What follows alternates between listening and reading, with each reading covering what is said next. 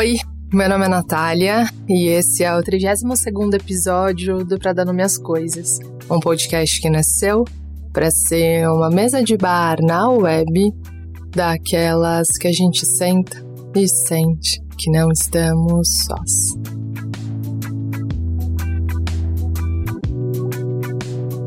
Um lugar em que a gente pode ser do nosso próprio tamanho sem precisar se esticar e nem se espremer. Eu fiquei me perguntando aqui se eu devia numerar esse episódio ou não.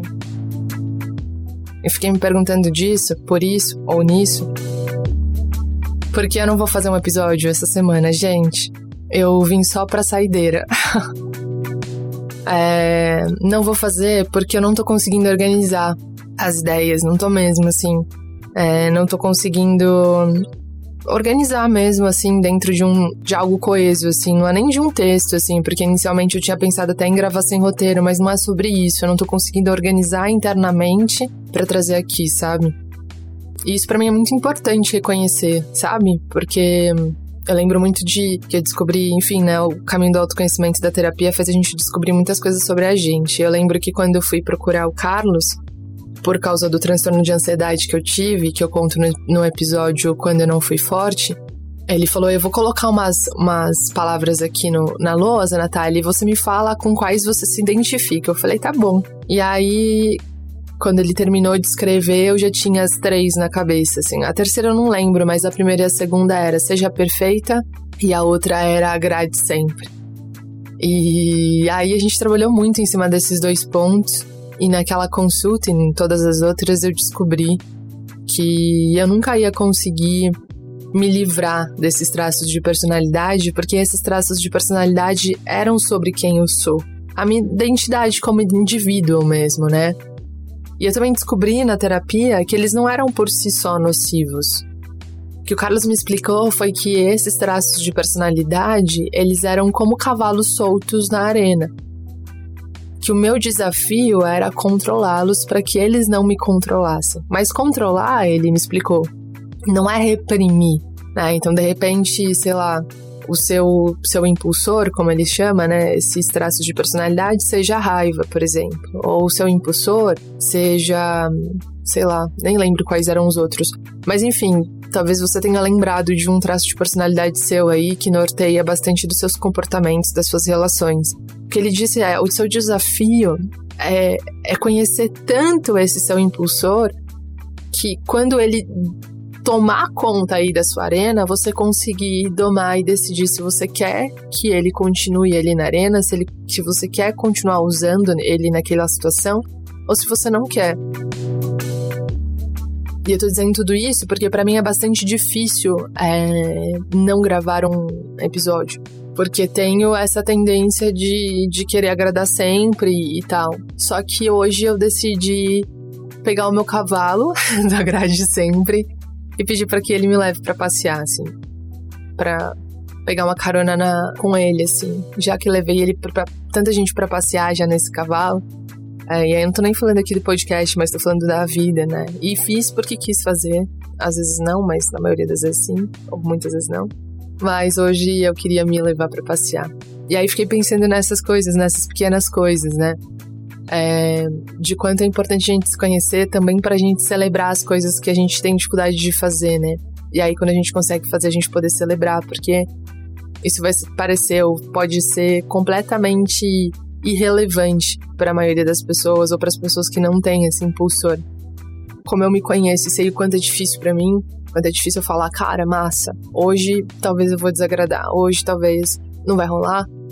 Conseguir fazer isso e conseguir fazer isso em paz. Acho que isso é mais, talvez não mais importante, né? Mas talvez isso também seja algo a ser notado. Isso é muito massa. E aí poder celebrar isso. Porque às vezes as nossas conquistas ou os nossos pequenos passos, eles não vão caber dentro do nosso currículo. Eles não vão ser conteúdo para uma ligação que a gente vai fazer para falar para um amigo e falar, cara, você não sabe da última, consegui gravar um episódio, assim, só uma nota porque não dava na vibe, você não sabe. Talvez não seja. É, talvez não seja a celebração de outras pessoas que estão ao nosso redor, porque essas pessoas talvez não tenham o mesmo impulsor, o mesmo cavalo, né? Ou talvez porque essas pessoas é, nem conheçam, assim, não, não, não, não conheçam a fundo essa nossa dificuldade. E aí por isso que é muito massa a gente se conhecer. Porque quando a gente se conhece, a gente sabe a dificuldade que a gente tem de, de fazer isso. E se seu objetivo é ser sempre melhor, né? É melhorar e se desenvolver e tal, se você tem a mesma pira com autoconhecimento, é muito legal quando a gente consegue ver que a gente avançou em alguns pontos, né? E é isso, gente. É, não, eu tô bem, assim, emocionalmente. É, algumas pessoas perguntaram na, no Instagram se eu tava bem, porque na última abertura do podcast eu me emocionei. Eu tô bem, tô bem mais inteira, tô bem mais. Mais a D fala, né? Mais eixada, mais no eixo, tô bem mais no eixo. É, o único lance é que eu não tô conseguindo organizar realmente para trazer, e aí tenho lembrado, sendo lembrada, na verdade, muito na terapia, de que a gente não tá num cenário ideal, né? E talvez a gente precise só parar de se exigir um pouco também, né? De se forçar. As coisas vão mudar, as coisas mudaram, né? A gente não tá no cenário ideal. Quem tá trabalhando não tá num cenário ideal. Quem tá em casa também não tá num cenário ideal. É, então, cara, que tal pegar um pouco mais leve, né? então é isso que eu tô fazendo comigo. É que eu agi por terror a me enganar, reproduzindo abuso da minha mente aflita, até que a dor veio pra ensinar a não ignorar o mal que me Foi libertador poder me enxergar depois que desliguei a lanterna da culpa e vi meu reflexo se desintegrar, virando uma serpente segurando uma fruta. E fiquei pleno, pleno, pleno, pleno, pleno, pleno, pleno. Amo muito tudo isso que agora eu estou vendo. Plena, plena, plena, plena, plena, plena, plena. Só passei a viver depois que tirei minha venda. Pleno, pleno, pleno, pleno, pleno, pleno, pleno. Amo muito tudo isso que agora eu estou vendo. Plena, plena, plena, plena, plena, plena, plena. Só passei a viver depois que tirei minha venda. Mas aí nesse processo, é, enfim, vou compartilhar aqui algumas coisas que tão, fizeram sentido para mim essa semana. Eu tô lendo um livro do Victor Franklin que chama Em Busca de Sentido. E é um livro de um psicólogo que passou quatro anos dentro de um campo de concentração. E aí o que ele conta é que as pessoas que conseguiram superar o campo de concentração no sentido de é, de, de, não sucumbir ali, né? Lógico que a morte e a vida eram decididas por coisas que não estavam no controle de nenhum deles ali. Mas ele conta que tiveram algumas pessoas que conseguiram sair vivos, é, daqui, vivos no sentido de vivacidade mesmo, né? No sentido de, de ter vivido aquilo tudo ali sem sucumbir, assim, à maldade e tal. Ele chama isso de a última liberdade, que é quando você decide, quando você, mesmo num cenário que é de morte, que é de crueldade, de desespero, você ainda se acha responsável pela forma com que você vai reagir àquilo. Isso ele chama de última liberdade, que você pode ser desprovido de tudo, mas que não podem tirar de você, se você não quiser que não tire, é, a forma com que você vai responder aquilo. Que essa última decisão ainda é sua. E quando você não sucumbe, não deixa que o outro é, decida por você, você desfruta da última liberdade. E aí ele conta que no campo de concentração, muitas pessoas, muitas pessoas não, alguns prisioneiros ainda conseguiam desfrutar dessa última liberdade, né? De, de passar e dar palavras amigas, de distribuir pão, às vezes pão que era absolutamente escasso, e que aí essa pessoa dividia a única coisa que tinha ali com o outro e que fazia isso com alegria. E aí ele responde, ele diz, ele define essas pessoas como pessoas que encontraram um sentido na vida. Ele diz que as pessoas que conseguiram superar esse período eram pessoas que tinham sentidos claros na vida, que tinham, que sabiam por que, tava, por que estavam vivas, que sabiam o sentido delas estarem ali, que, que tinham um apreço pela vida, que gostavam muito de viver. E de novo, é, não era uma decisão mágica, então, tipo, ah, eu tenho sentido pra vida, então aí eu sobrevivo e as pessoas que não tinham morreram. Não é sobre isso. O que ele tava dizendo é, não é sobre a vida física, entende? É sobre a vivacidade. Tiveram pessoas que morreram é, é, existencialmente dentro do campo de concentração e saíram vivas do campo de concentração biologicamente, mas tiveram pessoas que saíram biologicamente e existencialmente vivas depois do campo de concentração. E ele falou muito sobre sentido, né? E aí eu fiquei pensando muito nisso, né? E aí eu fiquei pensando muito nos meus processos, né? Nos meus processos de, de dor e eu fiquei pensando quanto dar um sentido para eles me ajudaram a continuar achando a vida muito legal. Continuar é, gostando muito de viver, continuar achando que, cara, tem perrengue mesmo, tem dificuldade mesmo, tem buraco que você acha que não tem fundo, mas é muito lindo estar tá vivo. É muito bom estar tá vivo, é muito bom estar tá aqui com o coração batendo, é muito bom, cara, é muito bom. E eu percebo que, que essa mudança de chave foi fundamental, assim, dá um sentido pra minha dor. E veja, isso que eu acho mais massa, porque o sentido que você vai dar para suas dores, o sentido que você vai dar para sua quarentena, o sentido que você vai dar para sua crise existencial, o sentido que você vai dar para o fim do seu namoro, o sentido que você vai, enfim, o, o sentido que você vai dar para os seus processos de dor, eles não precisam fazer mais sentido para mais ninguém. Eles, eles não precisam ser compreendidos por mais ninguém. Tem coisas que são suas da vida, assim, é tua e da vida, sabe? Não precisa fazer sentido para mais ninguém. É, eu falo isso porque é, os sentidos que eu dei para as minhas perdas me fizeram é, lidar melhor com isso. E são coisas minhas, pessoais, são as minhas compreensões, são compreensões que me fizeram estruturar o pé. E eu digo isso porque eu lembrei de um texto da Eliane Brum, Eliane Brum, que é uma jornalista maravilhosa, e ela conta numa das colunas dela há muitos anos sobre um rapaz, um senhor, na verdade, já idoso, de 70 e poucos anos, que sobreviveu a um dos campos de concentração e aí ele volta até um desses campos de concentração com a neta e dança em cima dos campos de concentração. E na época tiraram uma foto dele dançando em cima do campo de concentração e muita gente criticou e falou mal e falou que era um desrespeito com as pessoas que tinham morrido ali. As pessoas só esqueceram, só esqueceram que ele também tinha sido vítima daquele campo de concentração. E que talvez dançar com a neta dele, que não existiria se ele não tivesse sobrevivido naquele campo de concentração, isso não aconteceria se ele não tivesse saído vivo dali. Então, assim, as pessoas só não perceberam que aquele era o sentido que ele tinha encontrado para continuar vivo e, encontrar, e, e continuar encontrando sentido na vida depois que ele saiu do campo de concentração. Então, o que eu quero dizer é: essa semana para mim aconteceram dois fatos que me fizeram muito olhar para mim de volta, assim, sabe? Tipo, não importa qual que é o sentido que o mundo tá dando pra quarentena, não importa o sentido que o mundo tá dando pro coronavírus, não importa o sentido que o mundo tá dando para essa época, qual que é o meu sentido? O que que eu vou fazer com isso? Eu fiquei pensando muito nisso porque, enfim, várias coisas aconteceram nessa semana que me fizeram pensar nisso, mas teve uma, uma coisa que aconteceu que eu achei interessante, que é, esses dias eu tava em casa e tal, e aí uma menina que trabalha comigo falou, Nath, e aí, como é que você tá? E aí ela disse, você sabe que, assim, eu sei que o vírus não veio para isso, né? Porque um monte de gente morreu. Mas me parece que o vírus, ele tá deixando as pessoas com mais comunhão em casa. Com, eu, eu pelo menos, tô muito mais em comunhão com a minha família, comunhão com a minha irmã, comunhão com meus pais. Tô muito mais paciente com eles. Eu acho que o vírus veio para isso. E aí, o que, que ela tava querendo dizer é que a quarentena na casa dela teve essa função é que para ela a quarentena tava servindo nesse lugar. Quando ela me falou isso, aí logo na sequência eu falei, mas é isso, né? Tipo, tem um monte de gente morrendo. Eu não acredito nesse Deus que manda coisa ruim para fazer a gente aprender coisa boa. Eu não acredito nisso. Logo depois eu falei, cara, é pra ela. É o sentido dela. Ela é o senhor, tipo, dançando em cima do campo de concentração, porque para ele isso é mais fácil. Porque pensar assim deixa a vida dele mais fácil. Então, assim, é, eu fiquei muito nessa reflexão, assim, né, de que os sentidos que a gente dá para as nossas coisas fazem com que algumas coisas fiquem mais fáceis de serem vividas, sabe?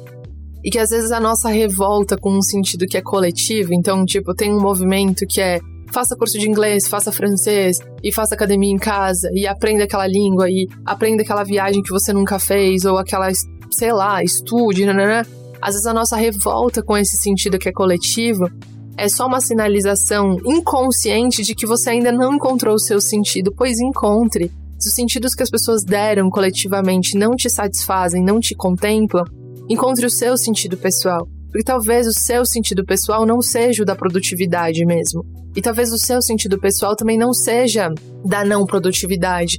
Talvez o seu sentido pessoal para sua quarentena seja realmente ficar com a sua família, sabe? É, seja, de repente, sei lá, aprender a descansar, seja fazer francês, porque fazer francês é uma coisa que nunca entrou na sua lista, porque fazer francês é uma coisa que não vai te ajudar profissionalmente, você é a pessoa do trabalho. Enfim, o que eu fiquei pensando é que sentido é, é individual e único, né? E quando a gente quando a gente começa a tentar fazer com que o nosso sentido caiba no sentido coletivo ou tentar se encaixar no sentido coletivo, aí é ladeira abaixo, assim. Pode até coincidir, ah, o meu sentido coincidir com o do coletivo. Mas quando eu tento pegar a minha existência para fazer ela caber dentro de um sentido coletivo, aí isso cansa, aí isso exige, aí a gente fica putz, aí a gente fica com a sensação de dívida. E aí a gente não quer fazer porque aquilo não faz sentido pra gente, mas tá fazendo para todo mundo. É todo, é, esse é o sentido da quarentena. Então eu também tenho que fazer. E aí você se força a fazer. Aí você se força a fazer e fica mal por ter feito, porque você não queria ter feito, mas sabe, é uma loucura que a gente não precisa, né, galera? Não precisa. Enfim. Eu juro que os erros passados não vou esquecer. Mas os problemas se esfarelam junto com a minha mente. Ao ver o meu ego falecer.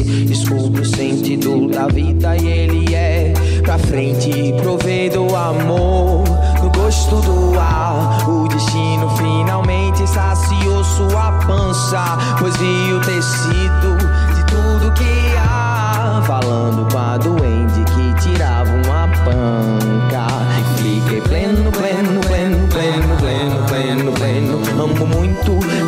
isso que agora eu estou vendo.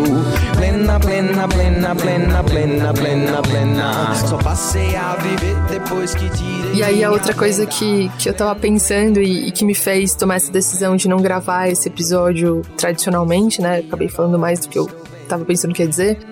É que essa semana eu, eu tava conversando com a Amanda por videochamada e, e reaprender a bobeira, né? Reaprender a idiotice, reaprender é, só bobeira, só, só falar bobeira, só ligar e falar, cara, é, sei lá, se, se fosse um animal, qual animal você seria? Só, só, tipo, reaprender, cara, não, não vale, isso que você falou aí, não, gelo não é cor no stop, sabe? Só reaprender a bobeira no cotidiano talvez esteja sendo um dos sentidos da minha quarentena. Reaprender a bobeira, sabe? Reaprender. Reincluir a bobeira no meu cotidiano, assim.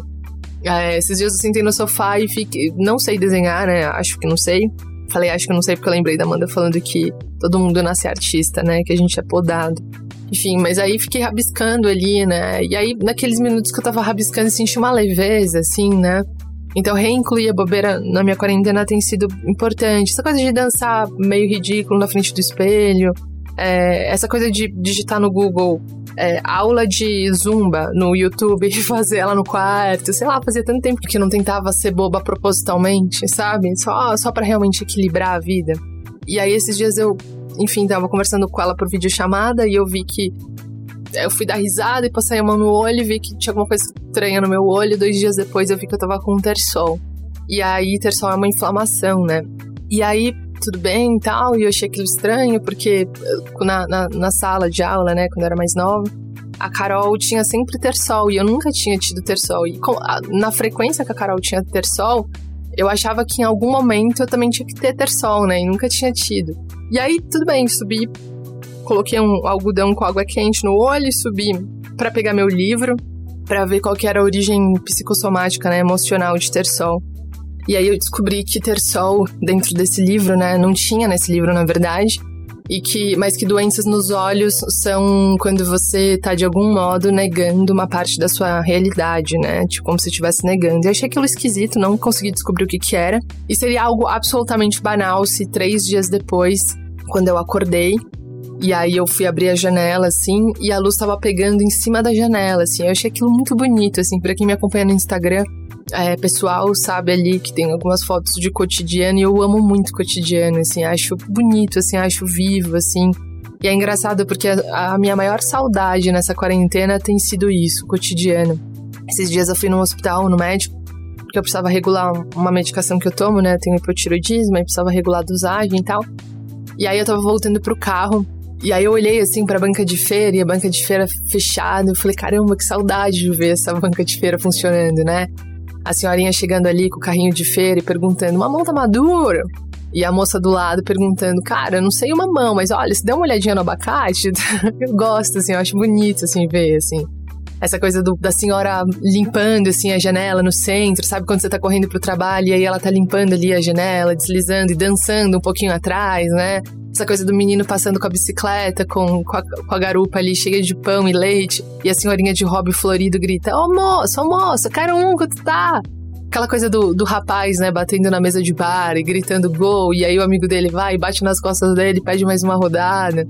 Aquele casal que a gente acha que tá no primeiro encontro, porque a menina tá meio sem graça, o menino tá meio sem graça também, aí ele vai falar alguma coisa e derruba a, a cerveja na mesa. Aqueles meninos que correm para tentar deixar a porta aberta do metrô, né? E aí eles conseguem deixar e os outros entram por baixo do braço dele rindo. A menina que dá uma ajeitadinha assim na coluna depois que chega uma mensagem no celular e aí ela acha que ela deu muito na cara, que ela se ajeitou por causa da mensagem do celular e ela olha pro lado. E aí eu lembrei de uma história tão maravilhosa esses dias, esses dias, né? Faz algum tempo. Tava no trem voltando para casa e aí entra um menino assim, ele entrou reluzente assim, ele tava muito feliz, segurando uma embalagem de bolo assim, no, aparecia de bolo na mão dele, assim. Aí ele sentou do meu lado e tal. E aí ele olhava pro bolo e parecia que o bolo sorria para ele. Ele tava muito iluminado, assim, ele tava muito feliz. E aí a moça do lado foi rápida e falou assim: Pra quem que é esse bolo, hein? Eu acho que ela deduziu, assim como eu, que ele tava querendo falar sobre, porque não tava se aguentando, né? Aí ele falou: Ah, foi um bolo que eu comprei. Vou pedir o meu namorado em noivado. E a gente, caramba! E aí quando eu vi, assim, tinha uma turma assim em volta. E dele contando detalhes de como que ele fez o bolo, porque daí ele colocou uma caixinha é, de. com uma aliança dentro do bolo, e aí envolveu a caixinha no papel daqueles de plástico celofane, né? Acho que é. Papel filme. Pra não, não pegar o bolo. E a gente, pelo amor de Deus, cuidado com a aliança. E quando ele desceu, a gente então, boa sorte! ele, ai, ah, gente, queria tanto contar pra vocês. E, e que bonito isso, né? Fico sempre pensando, assim, nos dias bons, né? Não é sempre. Mas nos dias bons eu sempre fico pensando, né? Quantas histórias cruzam as nossas histórias? Quantas histórias, né? Quantos sonhos, quantas decepções, quantas frustrações, né? Quantos nascimentos, quantos falecimentos, quantas histórias cruzam as nossas histórias, quantos mundos cruzam os nossos mundos, né? Quantas coisas tem para além das nossas coisas, né? Quantas dores para além das nossas dores, quantos amores para além dos nossos amores, quantas conquistas para além das nossas desconquistas, né? Quanta coisa acontece enquanto a gente acontece, enquanto as coisas não acontecem, enquanto a gente tá aqui, quando a gente tá em casa, quantas pessoas na rua, né? Quanta coisa, quanta, quanta coisa. Eu acho tão bonito isso, tão bonito o cotidiano me encanta muito, assim. Aí eu lembro que um dia eu tava. Cara, eu tô muito a minha versão real do bar. Para de falar. Aí você que sempre pede uma mesa de bar ao vivo, vai vendo se você realmente quer, porque eu sou essa pessoa. É... Perdi o fio. E aí, tipo, isso, né? Eu lembro muito da, de quando eu tava indo pro Pará, que foi uma, uma viagem que eu já disse que me marcou muito. E aí eu tava lendo um livro, e aí era. Nem lembro que livro que era. Não sei se era o Evangelho Maltrapilho. Não lembro que livro que era. Mas eu lembro que era conversa de um rabino com um discípulo, não sei se é essa palavra também, certo? O termo certo. E aí o discípulo perguntava para ele: Por que, que você foi é, rabino por tantos anos, né? Acho que não era rabino também, era um, um outro cargo religioso, tipo padre, assim. Você foi é, X por tantos anos, né? E eu fiquei sempre muito curioso. Qual que, é, qual que foi sua oração? O que, que você pedia mais? O que, que você mais pediu? E aí ele fala: Eu nunca pedi prosperidade, eu nunca pedi saúde, eu nunca pedi discernimento. A única coisa que eu pedi, e a única coisa que eu ainda peço nos meus 94 anos é que eu não perca o assombro. Ave Maria, cara, eu achei aquilo tão lindo. Porque é isso, a gente se acostuma, né? Mas não é normal a, a chuva cair do céu e o sol nascer, e a lua rasgar o céu e o vento bater, e o mar nunca ultrapassar aquele limite, né? Então as ondas vão e vêm, mas elas nunca ultrapassam aquele limite. Cara, a gente se acostuma, mas é um assombro, né? A água da, da cachoeira caindo, né? Sem o nosso controle, a nossa respiração entrando e saindo sem a nossa decisão é um assombro, né? E é tão bonito. E acho que nesses dias bons, assim, acho que eu sinto isso, esse assombro, né? Quantas histórias, né? Quantas histórias além da nossa história. Que bonito, que bonito. Ah, que bonito. Nesses dias bons eu eu eu me emociono muito e fico muito grata de estar aqui, sabe? Coração batendo, experimentando a vida desse lugar, sabe? Experimentando tudo, sendo parte, sendo parte, sendo parte disso tudo. Eu acho muito bonito, muito bonito mesmo, assim. Talvez isso tenha a ver com sentido, né? Talvez isso tenha a ver com sentido, talvez tenha muito a ver com sentido, assim. Porque quando eu lembro dos meus processos de dor, é, o meu maior desespero, assim, lógico, claro, né? Respeitando todos os processos do luto, porque eu também passei por isso. Mas quando eu tava saindo ali do luto, eu tinha a convicção de que o que eu tinha perdido era muito grande, né? De que as pessoas que eu tinha perdido eram insubstituíveis, que ninguém poderia substituir de fato aconteceu de, de amar de novo, né? Mas é, que as pessoas são insubstituíveis, cada pessoa tem um lugar na tua vida, né? É outra coisa. Mas é, o que me dava mais medo, e aí passou a ser minha oração depois de um determinado tempo, é, cara, que eu não perca é, o delírio, assim, que eu não perca a vontade, que eu não perca o tesão de estar aqui, sabe? De tesão de estar viva, cara, porque é muito legal estar aqui. E eu sabia que se eu perdesse isso, eu perderia muita coisa, né? Eu sabia que se eu perdesse essa chama mesmo, essa coisa de, cara, que demais estar aqui, eu ia perder tudo. Aí sim eu perderia tudo. Porque enquanto eu tivesse essa chama, eu ainda conseguiria me refazer. Porque o sentido da minha vida estava muito bem ancorado, enfim.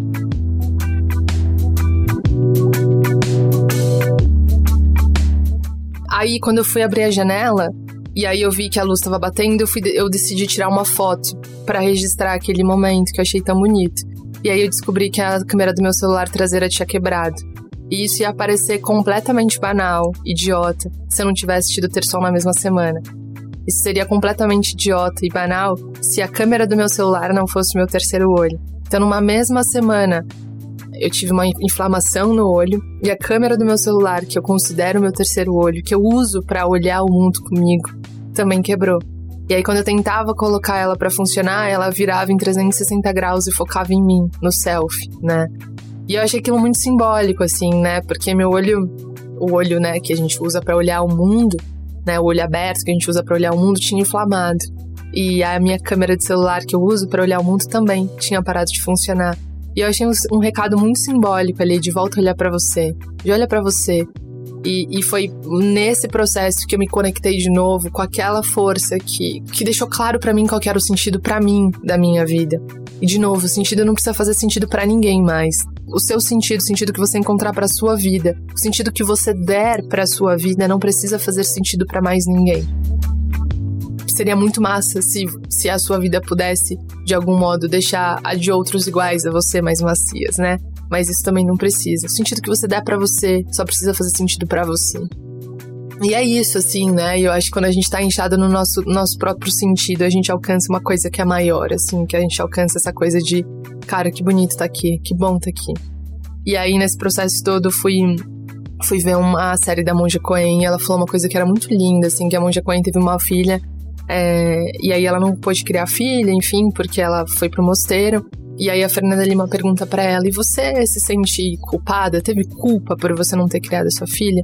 E ela diz: "Eu não fico me perguntando e se, não fico mesmo perguntando e se, não fico me questionando e se. O que eu sei é que as coisas são como são. Eu fiz as minhas escolhas e precisei lidar com as consequências delas, com os desdobramentos das minhas decisões. Mas as minhas escolhas são minha responsabilidade. E eu achei aquilo tão bonito, tipo, tão real bonito assim. Eu acho tão, nossa, lindo, assim, porque ela não terceirizou. Ela falou: eu fiz as minhas decisões, isso teve desdobramento na vida da minha filha, mas foram as minhas decisões. Foi minha responsabilidade. E aí ela falou uma outra coisa que me fez é, concluir que a forma com que a gente decidir passar esse período na nossa vida é, é responsabilidade nossa também, né? É, essa é a última liberdade. A gente não controla o que está acontecendo, mas a gente pode controlar como reagir a isso. E às vezes controlar é só respeitar o teu processo. Às vezes controlar é só falar, cara, massa, que bom que faz sentido para um monte de gente. Entrar na aula de francês, estudar hebraico e tal. Que bom que faz sentido para muita gente montar uma academia em casa. Mas o meu sentido é aprender a descansar. O meu sentido é aprender a descansar porque eu sempre fui a pessoa do trabalho e meu sentido é aprender a descansar. Cara, que massa que tem gente que tá ligando e fazendo videochamada e tá fazendo sentido para essas pessoas, mas o sentido da minha vida é aprender a silenciar. Sentido da sua vida só você pode saber, pode descobrir. E sentido muda também, né? Sentido da sua vida pode ser um sentido para essa época da sua vida, né? Lembro muito no ponto de luz que uma das terapeutas falava isso, assim, Não leve os acordos muito a ferro e fogo ou não sejam muito rígidos. Faça acordos a curto prazo, se é isso, né? É, o sentido para essa quarentena, sentido para esses 15 dias. Eu tenho percebido, por exemplo, dando um sentido a cada dia, assim, porque ontem eu fiz uma caminhada e fez super sentido, hoje eu tô com preguiça e não quero fazer e eu vou ter que encontrar outro sentido. Enfim, mas de tudo, de tudo, de tudo, por fim, nesse processo todo eu lembrei de uma cena que me, me encaixou muito, assim, sabe? Dentro. Que foi um, um, um dia que eu tava no hospital esperando notícias do médico, minha mãe estava internada na época. E eu tava numa calma muito profunda, assim, numa paz muito profunda e muito inusitada para aquele momento, né, de angústia e tudo mais. E aí me veio a compreensão que é quando tudo que você pode fazer é esperar, você espera. Simples assim. Quando tudo que você pode fazer é esperar, você espera. Não dá para fazer nada, não tem o que fazer, não tá. Não. É tudo que eu posso fazer é esperar, então eu espero com paz. Porque tudo que eu posso. Se, é, se isso é tudo que eu posso fazer, é isso que eu vou fazer. Você espera. É isso, gente. É... Acho que falei mais do que eu pretendia falar ou do que eu deveria falar. Não, do que eu deveria falar, não. Porque eu acho que o que eu deveria falar é o que eu tinha pra falar mesmo. não, mas falei muito. E é isso. E espero que, sei lá, alguma das coisas que eu tenha dito tenha feito sentido para você. Se não tenha feito, se não fez sentido, pelo menos que tenha te distraído, que tenha sido uma boa companhia. É... E é isso. É, espero que, que a gente. Espero que a gente. Espero mesmo, de verdade, assim, que eu e você e. Que a gente saia mais inteiro dessa mesmo, sabe? Que a gente saia mais firme, que a gente saia mais corajoso. Eu tenho experiência de comigo mesma, né? Acho que os meus processos de dor todos me fizeram alcançar a outra ponta da ponte mais inteira, todos. E eu sou muito feliz por isso, assim, muito grata mesmo. Não que eu queria ter passado por isso, obviamente, mas olhando para trás, eu sei que eu saí mais inteira. E foi esse assim, um dos sentidos que eu dei para isso. O sentido que para mim alcance e acalma o meu coração. Então encontre o seu sentido, é, não tenta se diluir no sentido do mundo. Se o sentido do mundo que, que as pessoas estão oferecendo fizer sentido para você, massa. Mas se não, procure o seu. E de repente a quarentena serve para você procurar o seu sentido, né? É, a procura já é grande coisa, né? Se encontrar o não aí é outra coisa. Mas é isso, gente. O livro que eu tô lendo é o Em Busca do Sentido, do Victor Franklin, se alguém quiser ler. É, ele é bem massa, não sei se ainda tem para ler, para comprar. E é isso. E por fim, uma, uma frase da Monja Coen que eu gostei muito, que ela falou nessa série é que cada momento é sagrado independentemente do, de como ele seja. Cada momento é sagrado. Quando a gente cessa o barulho do mundo, cessa as coisas da. Quando a água se acalma no fundo, ela tem que se acalmar também na superfície.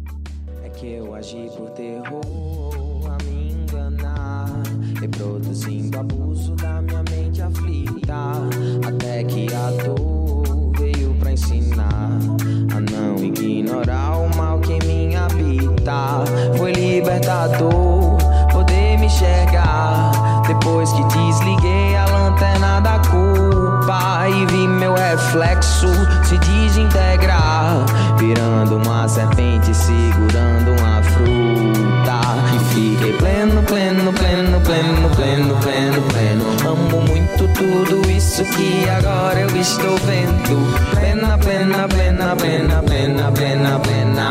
Só passei a viver depois que tirei minha venda. Pleno, pleno, pleno, pleno, pleno, pleno, pleno. Amo muito tudo isso que agora eu estou vendo. Plena, plena, plena, plena, plena, plena, plena. Só passei a viver depois que tirei minha venda.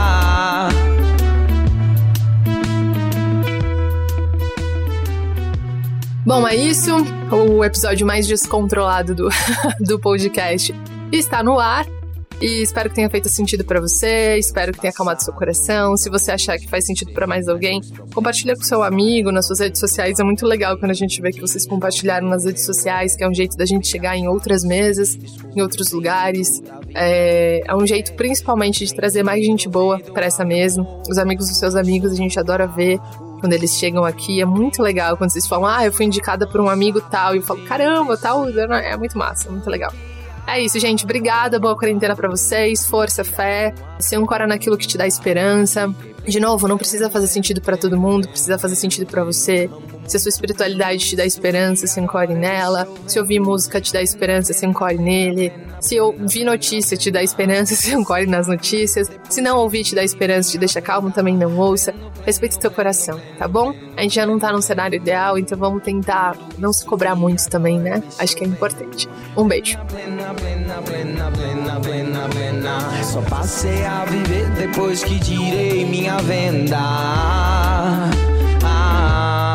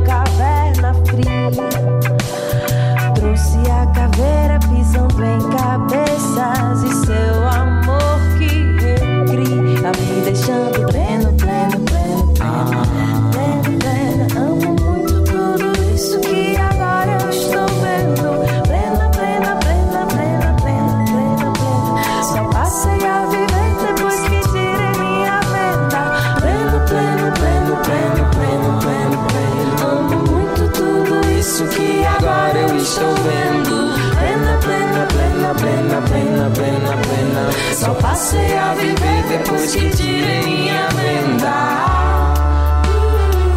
Depois que tirei minha. Depois que tirei minha. Depois que tirei minha. Depois que tirei minha venda. Passei a desejar a todos nada menos